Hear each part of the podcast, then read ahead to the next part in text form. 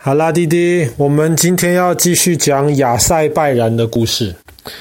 亚塞拜然这个字，其实在原来当地的意思叫做火之地，有很多火的地方。为什么叫做火之地呢？那爸爸举一个例子，亚塞拜然有一个泉水，像是一个喷泉这样子。那有一泉水没什么了不起，全世界基本上每一个地方都可以找出地底下涌出来的泉水。可是亚塞拜然这个泉水看起来跟其他的泉水一模一样，那个泉水你还是可以装起来喝的。当地很多老百姓都排队要去装那个泉水的水来喝，他们觉得那个水是圣水。为什么呢？因为你只要在泉水涌出来的地方点火，用打火机，你就会发现那个泉水明明是可以喝的水，却烧了起来。这叫做水火同源，就是水跟火是从同一个地方出来的。为什么亚塞拜然会有这种水火同？因为那个水是真的水。任何问题，但是因为亚塞拜然的地底下其实有很多石油，而且通常有石油就会有这天然，所以当这个泉水从地底下面涌上来的时候，它会顺便把地底下的一些瓦斯带上。那么当然，这瓦斯出来在空中没有多久就会就会。被稀释掉了，就会消失了。但是在泉水刚出来的那个地方，瓦斯的浓度还是很高，所以你只要一点火，瓦斯是很容易烧的，所以就会有这个水火同的这个景象。那很久以前，当地的老百姓不知道什么叫做瓦斯，他们不知道这些东西可以烧的，所以他们就看到，哎，通常失火的时候，我们就是要用水去扑灭火嘛。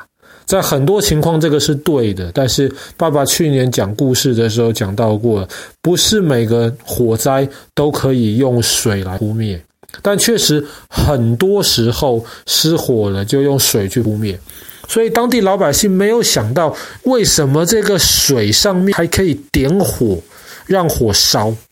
所以他们就觉得这是非常神奇的地方，他们就觉得这个是圣水。那爸爸昨天讲到一个东西，一个宗教叫做拜火教。拜火教最早其实是从阿富汗这边来的，在整个中亚这个地方，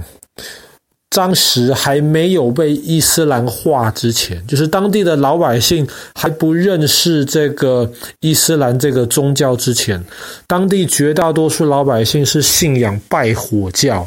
又叫做仙教。为什么仙教又被称为拜火教呢？其实最主要的原因是因为在仙教里面，他们相信的这个天神，这个造物主，当时第一个创造出的孩子就是火，所以火是很神圣的东西，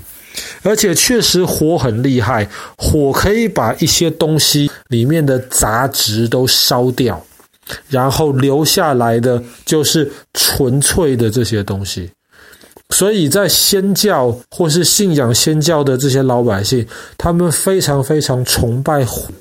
他们认为火是非常非常神圣的。那么，当这仙教后来传到了亚塞拜然之后，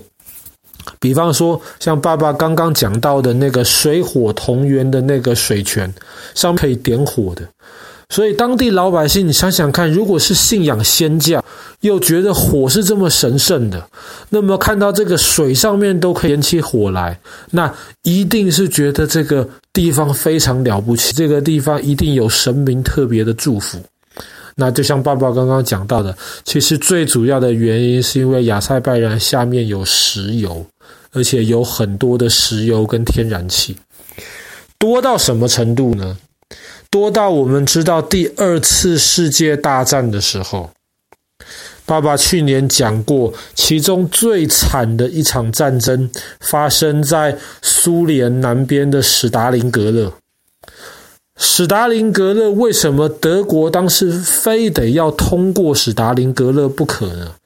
其实不是史达林格勒有多么重要，而是因为他们需要通过这个地方，德国的军队才能够控制，才能够进入高加索，他们才可以控制住巴库的这个油田。巴库我们昨天讲过，是亚塞拜然的首都。当时。中呃，那个中东还没有发现什么太多的石油，那么欧洲最重要，欧洲人知道最重要产石油的地方，一个就是罗马尼亚，当时基本上已经是在这个嗯德国的控制当中了，另一个就是亚塞拜然，就是这个巴库油田，那么坦克车啊、飞机啊，他们都需要油。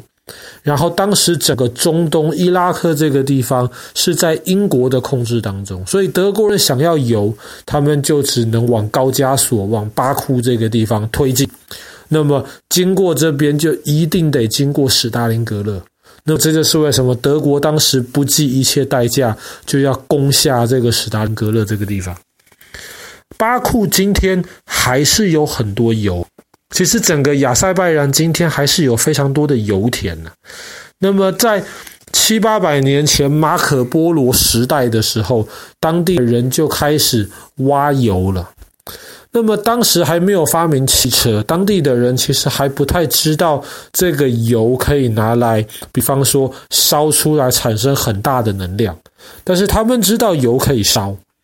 可是，在当时，油除了拿来晚上烧着当电灯来，呃，当油灯来使用之外，他们用油更多的，比方说是要让那个，让那个呃什么东西啊？他们用油更多，主要是有油有防水的那个功能，所以他们当时在比方说建造一些需要防水的、需要装水的一个什么水桶啊，或者是这个屋子的这些外面，他们常常就需要用油去补中间的那些缝，这样子这个东西就可以防水。而且在亚塞拜然的另一个城镇里面。还有一个很特别的一件事情，就是当地很多人相信有有治病的功效。当时在那个地方，比方说很多的动物，像是骆驼，可能皮肤生病了，他们就会把骆驼的这个皮肤，那么铺一层这个石油，然后照他们当地的传统的说法。石油里面呢，有一些很好的一些成分，这样子就可以帮助这个这个皮肤受伤的地方赶快好。全世界有很多地方会泡温泉，那么在亚塞拜然这个地方，如果你胆子大的话，你可以泡油泉，石油的这个温泉，在当地。有很多人因为相信石油可以治病，对皮肤或是对身体其他一些不舒服有很好的功效。当地就有一些特别的这些设施，主要都是在前苏联时代留下来的，就像是一个大澡堂一样。当然，除了大澡堂之外，也有一间一间的澡堂。那么在那个澡堂里面呢，你打开水龙头出来的不是水。出来的就是深褐色，甚至有一点黑色的这个原油。那么原油其实本身是有一点黏黏的、滑滑的，然后还没有提炼之前，又不会像我们通常汽车加油里面的那个油那么厚重的那种感觉。所以在当地就会特别有些人去这种石油的这种温泉里面去泡澡，整个浴缸里面装满石油，然后人泡在里面去泡个五分钟十分钟，然后站起来之后，你还不能够自己帮自己擦身体。因为你身上基本上全部都是石油，那么还要有人帮你用一个东西把你身上的这些石油给刮掉之后，你再去洗澡，这样子才可以算是干干净净的，然后完成了你这个石油温泉的这个治疗。那么这个东西有没有效呢？那从现代医学的角度，这个不好说。可是，因为在全世界基本上，爸爸知道大概就只有亚塞拜然这个地方可以让你用石油泡澡，所以其实。特别是当地人，也有一些相信石油的这个医疗功效的这些人，他们就会不远千里跑到亚塞拜然去享受这个石油温泉。好啦，那么我们今天的故事就讲到这边，亚塞拜然的这个石油温泉。